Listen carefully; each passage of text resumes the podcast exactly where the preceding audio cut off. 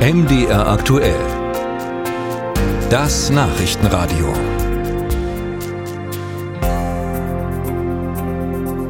Kiffen und Autofahren. Das klingt nach einer schlechten Mischung. Schließlich macht Cannabis die meisten Menschen müde und träge. Nicht gut, wenn man plötzlich bremsen muss zum Beispiel. Ab dem 1. April kommt nun aber die in Teilen zumindest äh, legalisierte Cannabis Richtlinie. Im Zuge dessen befasst sich der Bundestag auch mit einem Grenzwert, mit dem THC-Wert. Wie der jetzt aber gestaltet werden sollte, darüber gibt es politisch noch keine Einigung. Britta Felske berichtet. Deutschland erlaubt künftig den Konsum von Cannabis. Für Christine Lüttke, Bundestagsabgeordnete der FDP und Mitglied im Gesundheitsausschuss, muss jetzt auch ein Grenzwert festgelegt werden, ab dem man sich nach dem Konsum der Droge nicht mehr ans Steuer setzen darf. Gemessen wird dafür, wie viel Nanogramm der psychoaktiven Substanz THC im Blutserum ist.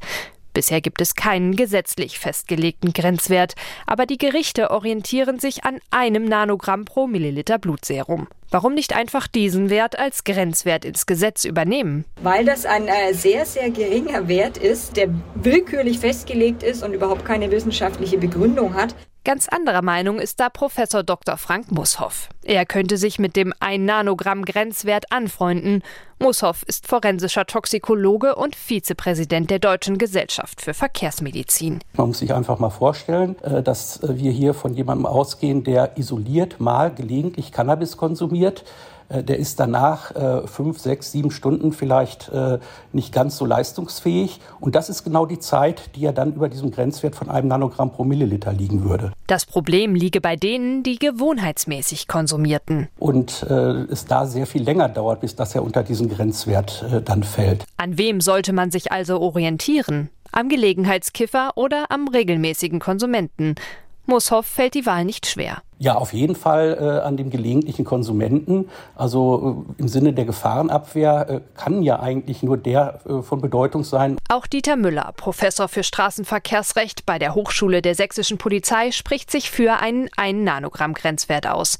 Er zitiert eine Studie, in der untersucht wurde, was passiert, wenn die Grenze auf 3 Nanogramm angehoben würde. Dadurch würden ein großer Teil von Leuten, die Cannabis ähm, geraucht haben oder anders eingenommen haben und äh, kurze Zeit später da ähm, im Straßenverkehr erwischt worden sind von der Polizei, äh, würde dann nicht der Fahrerlaubnisbehörde gemeldet werden müssen. Fehler im System, wenn gut ein Drittel der Cannabis-Nutzer, äh, wenn die dann aus diesem Überprüfungsraster der Fahrerlaubnisbehörden herausfallen würden.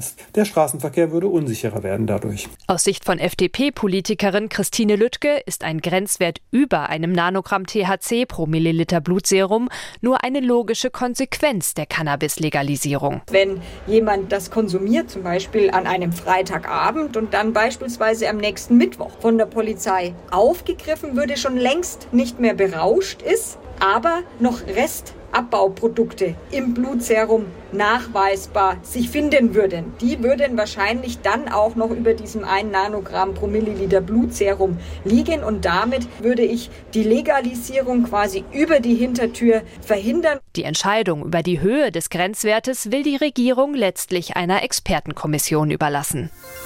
Musik